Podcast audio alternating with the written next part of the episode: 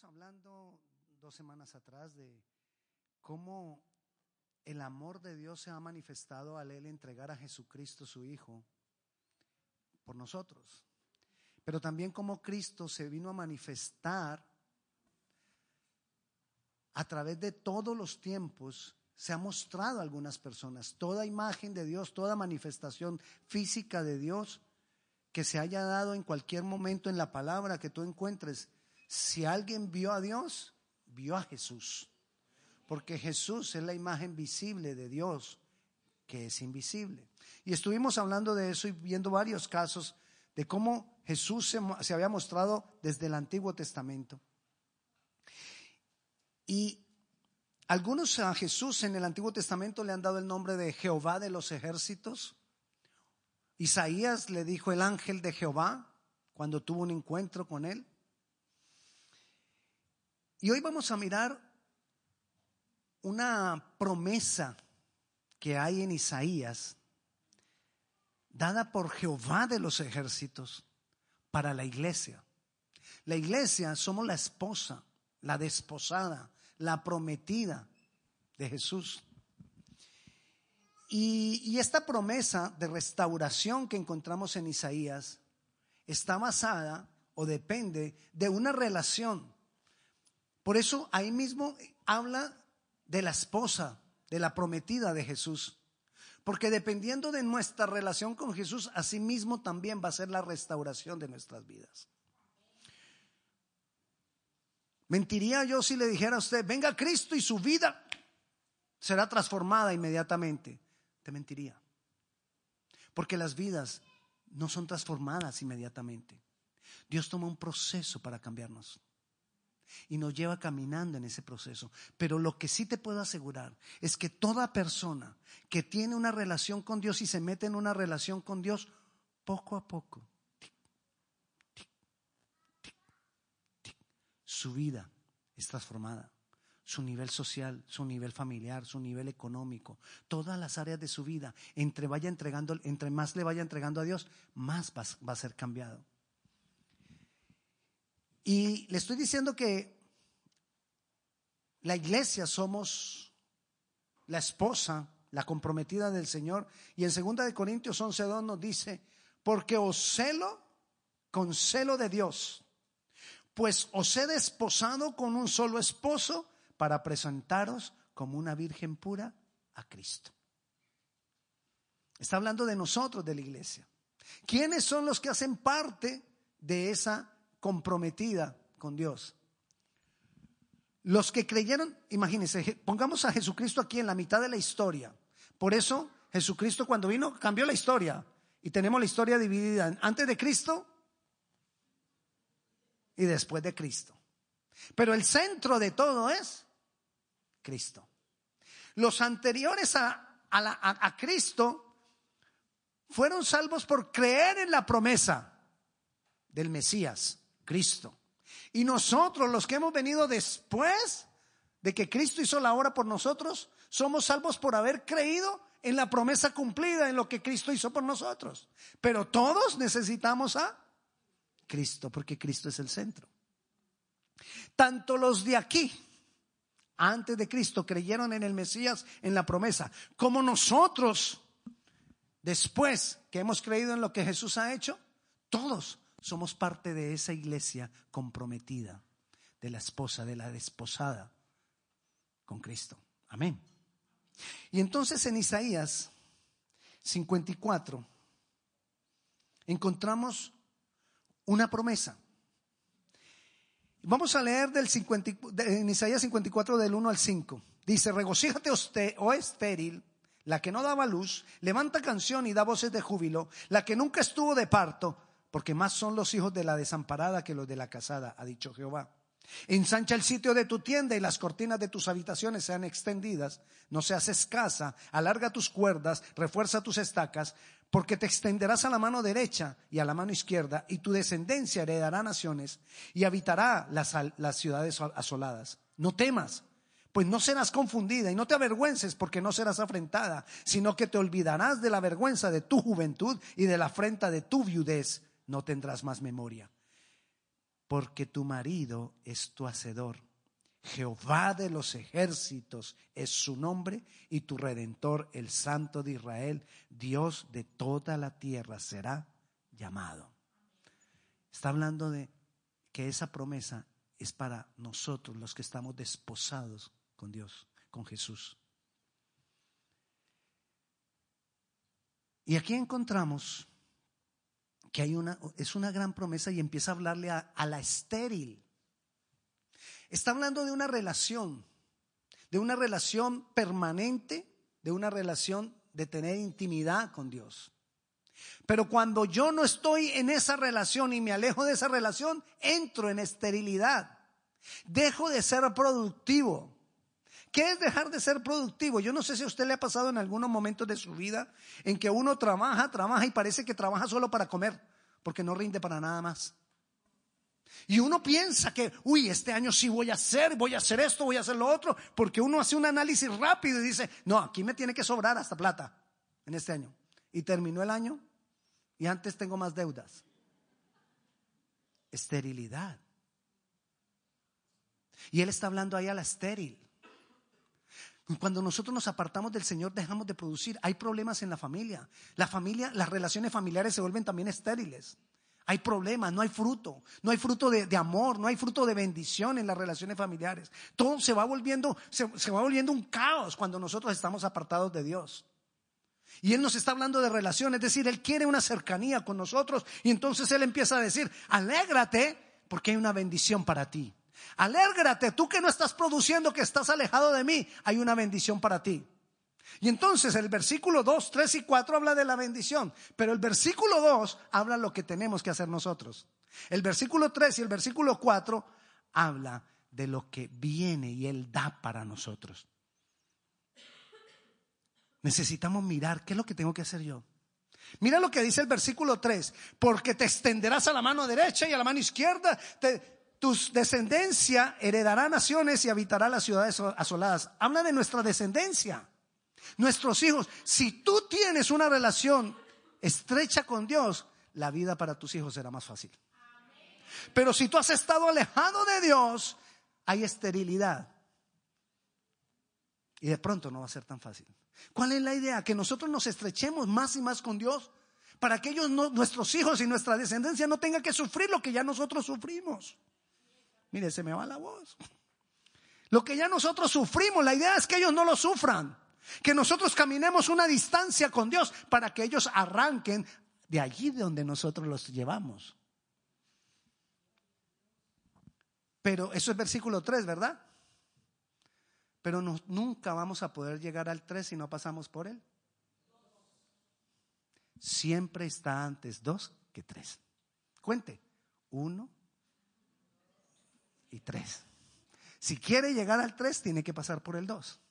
El 2 es lo que tenemos que hacer nosotros. Entonces miremos lo que tenemos que hacer nosotros para recibir esa gran bendición de Dios. Y comienza diciendo el versículo 2, ensancha el sitio de tu tienda. ¿Qué es ensanchar el sitio de mi tienda? Estamos hablando de una relación. Es más, una tienda es el lugar de relación. Entonces, el sitio de la tienda es el lugar donde va a haber la relación. El sitio de la tienda es el terreno donde vamos a establecer la relación con Dios. Y cuando Jesucristo habló la parábola del sembrador, él cuando explicó la parábola del sembrador, él dijo que el terreno era el corazón de los hombres. Entonces, el sitio de la tienda, ¿qué es? Mi corazón, el terreno donde yo voy a establecer la relación con Dios. ¿Y qué comienza diciendo? Ensancha el sitio de tu tienda. Los que les gusta ir de camping, cuando uno va de camping, uno mira el terreno donde va a poner la tienda. La carpa, decimos nosotros en Colombia, no sé cómo dicen en su país. Ah, bueno, allá no usan de eso. No conocen las tiendas. ¿Cómo se llama? ¿Cómo? Camping. No, hay unos demasiado americanizados. Bueno, la tienda, la carpa. Cuando nosotros vamos de camping y mira, buscamos el terreno, ¿qué encontramos a veces en ese terreno? Piedras, huecos, raíces, basura, bichos. ¿Y qué hay que hacer para poner la tienda? Limpiarlo. La tienda es la relación con Dios. Pero nosotros necesitamos limpiar, preparar el terreno, el terreno de nuestro corazón. Y vamos a encontrar cosas ahí en ese terreno que nosotros necesitamos trabajar en ellas. ¿Qué son las piedras? Todo aquello que interrumpe mi relación con Dios. Yo tengo que empezar a mirar y a mirar en mi terreno cuáles son las cosas que están interrumpiendo mi relación con Dios. Cuáles cosas están evitando que yo me pueda relacionar con Dios. Pero el lugar, pero dice ensancha el sitio. Es decir, si yo voy, ejemplo, y agarro un terreno chiquitito ¿Cómo va a ser la, carpa que puedo tender ahí? Chiquita. Pero si el terreno es amplio, la carpa que puedo extender ahí será grande. Depende como tú dispongas tu corazón para la relación con Dios, así mismo será tu relación con Dios. La relación con Dios no depende de Dios, Él ya lo hizo todo por nosotros. La relación con Dios depende de nosotros y cómo preparemos el terreno y hasta dónde ensanchemos el terreno, nuestro corazón, para poder tener esa relación con Dios, esa relación de intimidad con Dios. Y nosotros necesitamos ir poco a poco trabajando más y más en esa relación con Dios. Los que nos memorizamos versículos, el versículo a memorizar es ese versículo 2 que estamos trabajando. Ensancha el sitio de tu tienda. Ahí vamos. Ahí vamos a encontrar diferentes cosas. Vamos a encontrar huecos. Y los huecos hay que rellenarlos. ¿Qué son los huecos? ¿Qué podrían ser los huecos? Esto podría ser dolores de mi pasado, que no me dejan tener una relación con Dios, que no me dejan tener una intimidad con Dios.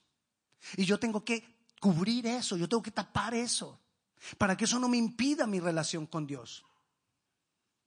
Pero también hay piedras. La piedra es lo que está levantado. Y hay veces nosotros, nuestro propio corazón está demasiado levantado y pensamos que no necesitamos a Dios. Independencia de Dios. Muchas veces nosotros nos, nos volvemos tan profesionales. Un día yo les hablaba del profesionalismo cuando uno se vuelve tan profesional para las cosas. Cuando uno se vuelve muy profesional para las cosas, uno cree que ya todo todo lo puede y que ya no necesita a Dios. Y, les di un ejemplo y se lo voy a repetir muy sencillo. No, no lo tome exclusivamente ese ejemplo, sino algo exagerado para que usted lo entienda. ¿Usted recuerda la primera vez que usted iba a manejar en un speedway en, en Estados Unidos? Uno se sentó, oró Señor, guárdame. Y oramos y oramos y ahí se arrancamos, Señor, y orando todo el camino. Después de varios años, ya no oro porque yo ya sé cómo es. Entonces yo como ya sé, ya no lo necesito a Él. Te doy ese ejemplo extremo, porque así muchas veces en nuestras vidas. Cuando en nuestras vidas todo lo estamos manejando bien, porque como ya sabemos cómo es, yo ya sé cómo, cómo manejo el dinero, yo ya sé cómo hago las inversiones, yo ya... Entonces me olvido de Dios, porque me volví profesional.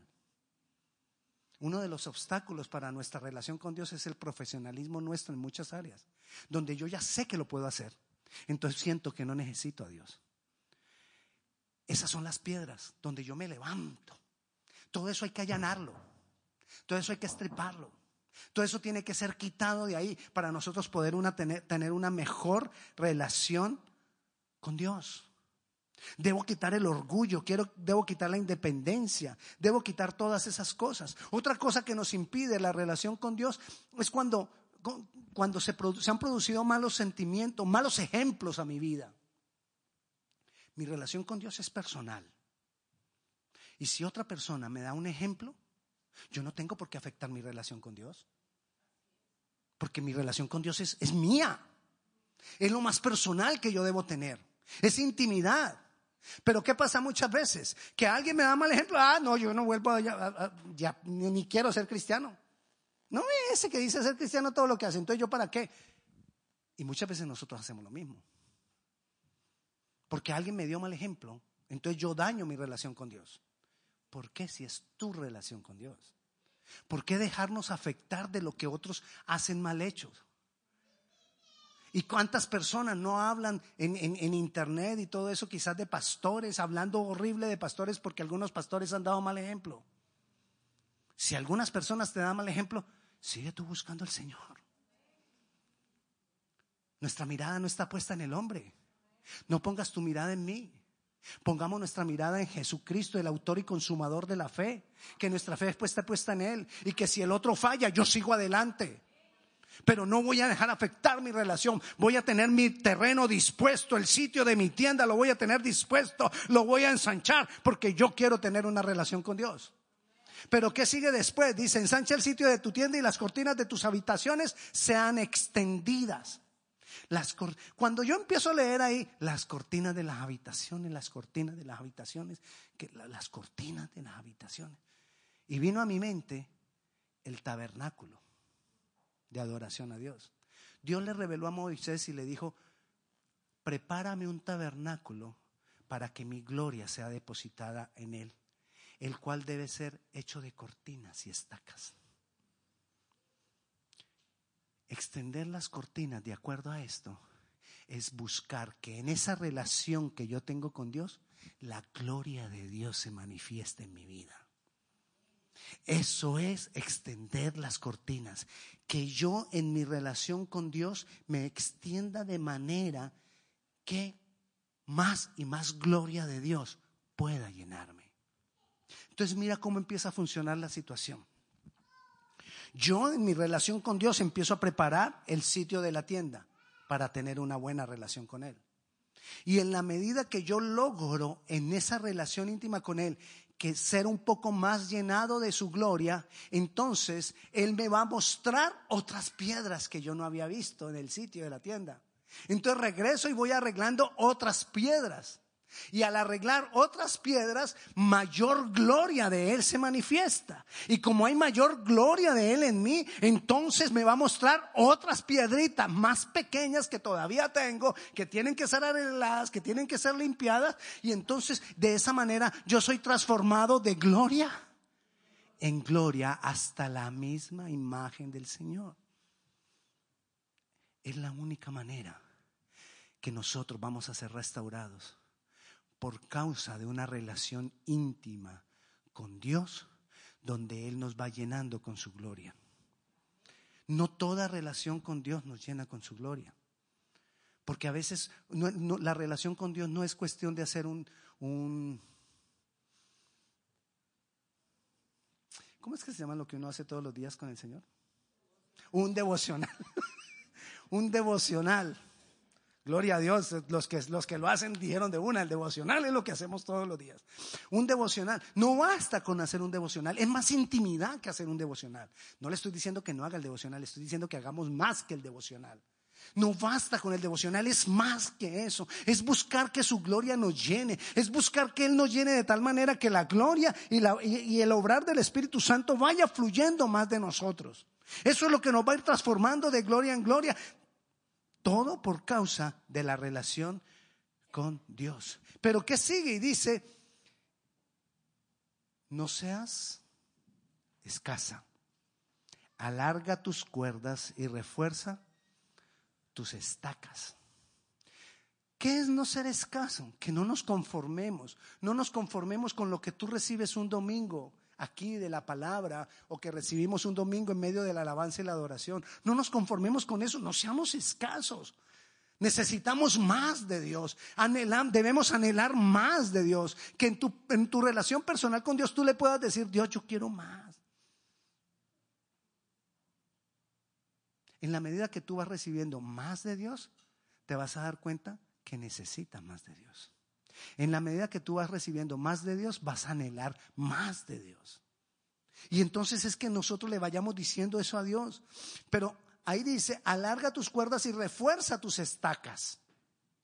¿Qué son las estacas? Las estacas es lo que sostiene las cortinas, es lo que sostiene la tienda. ¿Por qué está? ¿Qué es lo que va a sostener nuestra relación con Dios? Lo que va a sostener nuestra relación con Dios son las estacas. ¿Y sabe qué dice la palabra en Eclesiastés 12, 11? Dice que las enseñanzas de un maestro son como clavos hincados. ¿Qué es un clavo hincado? Si usted pone un, si usted va a colgar algo pesado y pone el clavo así horizontal, fácilmente el clavo se va a ir doblando. Pero si usted lo pone hincado, resiste más, mucho más. Esa fuerza del clavo se triplica solo por estar hincado. ¿Qué son las estacas? Las estacas son esos palitos que, vienen metálicos en las tiendas de hoy en día, que uno también los, y uno no los pone derechitos, porque si los pone derechitos, ¿qué pasa? Cuando viene un, un viento, la tienda los jala y salen. Entonces uno los pone hincados. Y eso representa la palabra de Dios, porque son las enseñanzas de nuestro Maestro Jesús. Si nosotros en nuestra relación a esa, a esa tienda no le ponemos palabra de Dios, cualquier vientico que venga, y más los vientitos que están haciendo en estas semanas, cualquier viento, a mí me levantó parte, algunas partes del roof, me levantó varias. Y si eso, imagínese ahora que una relación con Dios que no tiene sostén, que no tiene algo que la, que la enclave ahí. Nosotros necesitamos palabra de Dios. Y entonces usted se imagina que usted tenga una tienda grandota y que le pasen unas estaquitas así, chiquititas. ¿Usted qué piensa? ¿Que eso le va a resistir? Bueno, pero así es muchas veces lo que tenemos nosotros de palabra, de palabra de Dios. Necesitamos profundizar en la palabra de Dios. Necesitamos más de la palabra de Dios. Necesitamos pedirle, Señor, llévame a cosas profundas, revélame las cosas profundas, los misterios de tu palabra. Pero para que el Señor nos revele los misterios de la palabra tenemos que leer. Y no leer un poquito. Necesitamos leer más. Leer más. ¿Sabe qué dice el capítulo, en el capítulo que sigue, el versículo 2 del capítulo 55? Dice, ¿por qué gastáis dinero en lo que no es pan y vuestro trabajo en lo que no sacia? Gastamos dinero en tantas cosas, pero en lo que tiene que ver con Dios a veces no gastamos dinero. Yo no te estoy hablando ahorita del diezmo, te estoy hablando de invertir en mi formación con Dios, en, el estudio y en la profundidad de la palabra. ¿Cuántos años tienes en el Señor? La cantidad de años en el Señor debería reflejar el tipo de Biblia que tú usas. Ay, sí, pastor, mi Biblia es grandota y de letra grande. No, no, no. Eso muestra tu edad. La letra grande muestra tu edad. Te estoy hablando es qué tan profunda, si tiene comentarios bíblicos, si te enseña algo, busca estudios bíblicos, lee, compra libros, invierte en lo que sí alimenta. Pero a veces lo primero que cortamos del presupuesto, si hay una necesidad, es lo que tiene que ver con Dios. Pastor, voy a ahorrar gasolina. ¿Qué es lo primero que, a, dónde donde lo primero que deja de ir? A la iglesia porque hay que ahorrar gasolina. De verdad, así somos. Lo primero para cortar lo que tenga que ver con Dios. Pastor, es que yo estaba viniendo cinco veces a la iglesia a la semana, pero hay que recortar gasolina. Voy a venir una vez a la semana. No, invierte en lo que sí vale la pena, lo que va a trascender. Amén. Dice entonces después el versículo 3, porque como consecuencia de que tú hayas, hayas preparado el sitio de la tienda, de que tú tengas una buena relación con Dios, que se esté siendo lleno lleno de la gloria de Dios, que tengas palabra de Dios en ti, entonces te extenderás a la mano derecha y a la mano izquierda. Es decir, vamos a caminar así.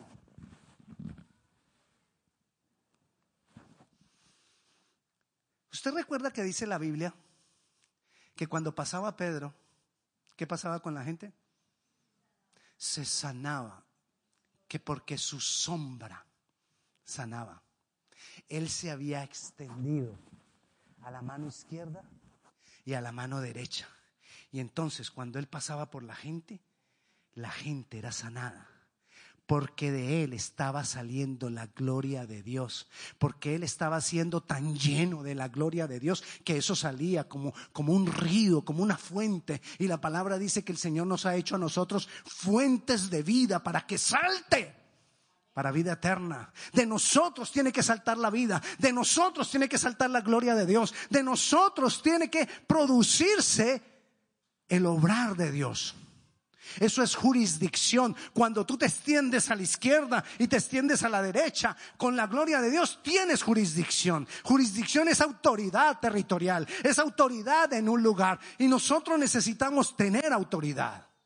Pero todo eso vendrá en la medida que nosotros vayamos intensificando y llenándonos más de la gloria de Dios en nuestra relación íntima con Dios.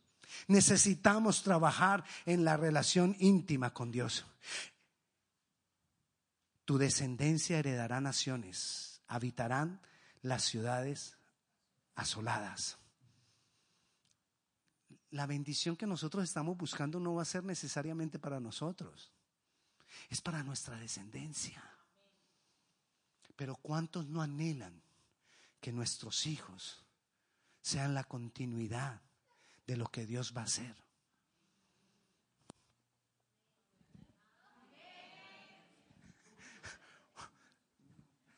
Voy a empezar.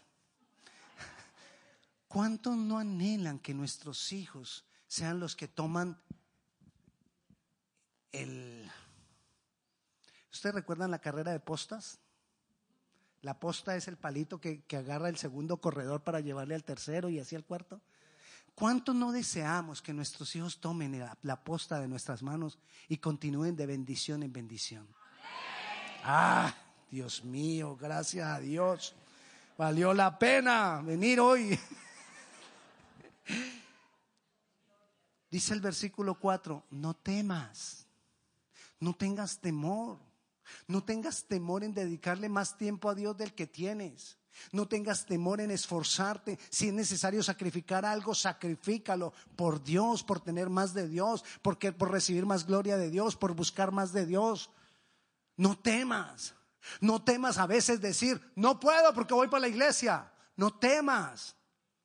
No tengas temor en sacrificar algo porque tú tienes un compromiso con Dios cuando lo has adquirido con Dios. No tengas temor. Dice ahí, no temas. Pues no serás confundida y no te avergüences. No te avergüences. Yo sé que es eso. Cuando uno comienza en los caminos del Señor. Yo conocí al Señor a los 22 años, entonces uno se avergüenza por todo a los 22 años. Y me dijeron, comencé a ir a un grupo y me dijeron, traiga una Biblia. Y yo fui a buscar una Biblia en mi casa y la única Biblia que hablaba, había era una Biblia de Jerusalén que tenía mi mamá que era de este tamaño una Biblia grandota. Y yo dije, ok, yo voy a llevar esa Biblia y la metí en el carro. Y ahí se me quedó la Biblia. Estuve en el grupo, luego fui a la universidad. Cuando salí de la universidad, unos amigos me dijeron, ¿nos llevas? Y yo, sí, claro, a mí me olvidó que yo tenía la Biblia ahí. Cuando se montan al carro y, ¿y esto? Yo no sabía qué decir. Me avergoncé. No fui capaz de decir, yo estoy yendo a un grupo a estudiar la Biblia. No, esa era de mi mamá, una verdad medias. Era de mi mamá, pero mi mamá no la metió en el carro. Yo la metí en el carro. Pero dije, no. Y después pasaron unos gedeones por las casas. Los gedeones eh, son unos hombres que regalan unos nuevos testamentos azulitos de bolsillo así de este tamaño. Y cuando yo vi ese Nuevo Testamento, dije, es el preciso para mí y agarré mi Nuevo Testamento porque me avergonzaba. Y le pedí perdón después al Señor, obviamente, cuando entendí por qué he de avergonzarme. Y aquí dice, no te avergüences, no serás confundida, porque no serás afrentada, sino que te olvidarás del pasado que te ha dañado, porque Él nos restaura el pasado ya no me va a detener. El dolor del pasado no me va a detener. Las cuerdas de la maldad, las cuerdas del pecado, las cuerdas del pasado, las cuerdas de la opresión, las cuerdas de, lo, que, de lo que te ha detenido, de lo que te ha oprimido, no te van a detener más. Pero nosotros necesitamos despojarnos de muchas cosas. Necesitamos buscar esa intimidad con Dios. Necesitamos trabajar en el sitio de la tienda. Necesitamos llenar esa tienda, nuestra relación con Dios, con la gloria de Dios. Necesitamos extender las cortinas de nuestras habitaciones de esa manera. No seamos escasos. Démosle cada día más y más de nuestro tiempo a Dios.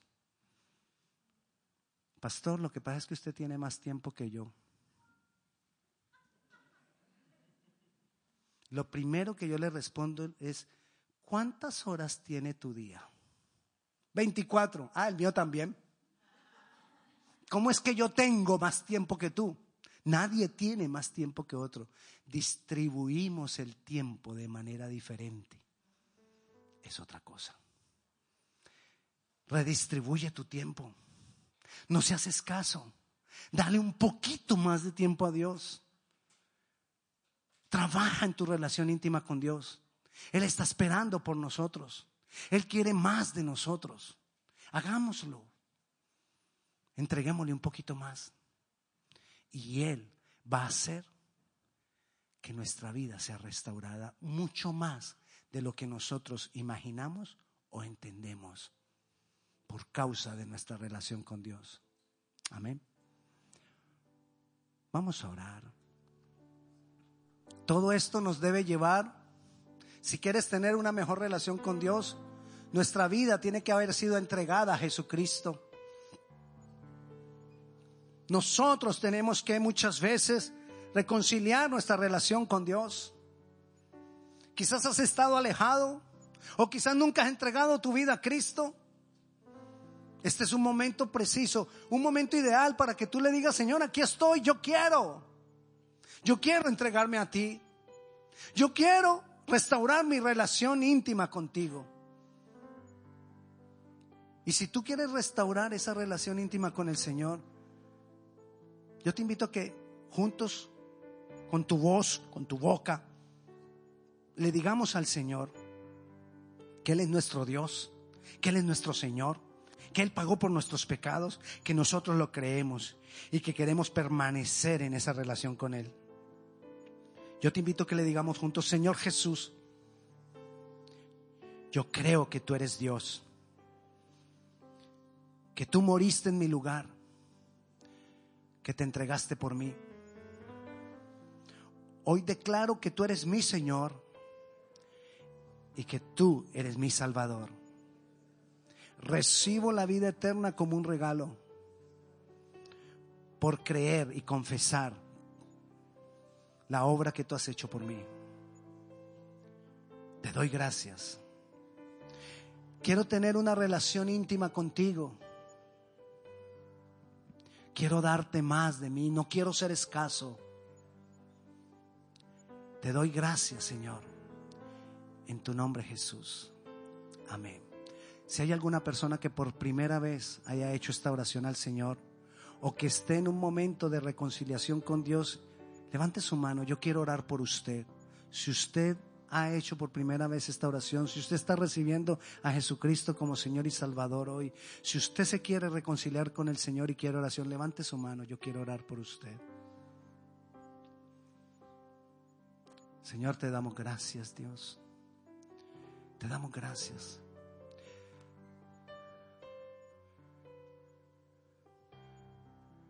Te damos gracias, Rey. Padre Celestial, Señor, nosotros oramos, Señor, y bendecimos, Padre Celestial, la vida de nuestra hermana, Señor, para que tú te glorifiques en ella, para que tú te manifiestes en ella, para que tú hagas la obra en ella, Señor. Padre Celestial, tú traes tu consejo y tu palabra viene como consejo muchas veces a nuestras vidas. Señor, te damos gracias por tu misericordia y por la grandeza de tu amor. Señor, bendecimos la vida de nuestra hermana que ha levantado la mano, pero también de cualquier otro, Señor, que está anhelando y que está deseando tener esa relación mayor. Señor, te damos gracias por tu bondad y por tu misericordia. En el nombre de Jesús. Amén y amén. Y la paz de Dios sea con cada uno de ustedes. Dios les bendiga. Semana Santa comienza el próximo domingo. Y el mundo celebra la obra de Cristo. Pero el mundo no sabe celebrar la obra de Cristo. Nosotros sabemos celebrar la obra de Cristo. Así que yo le invito, si el mundo se congrega, ¿cuánto más nosotros? Traiga invitados. Ahí hay tarjetitas para que usted lleve, invite personas. Semana Santa la gente está abierta, la gente está dispuesta. Invítela a la iglesia. Amén. Dios le bendiga.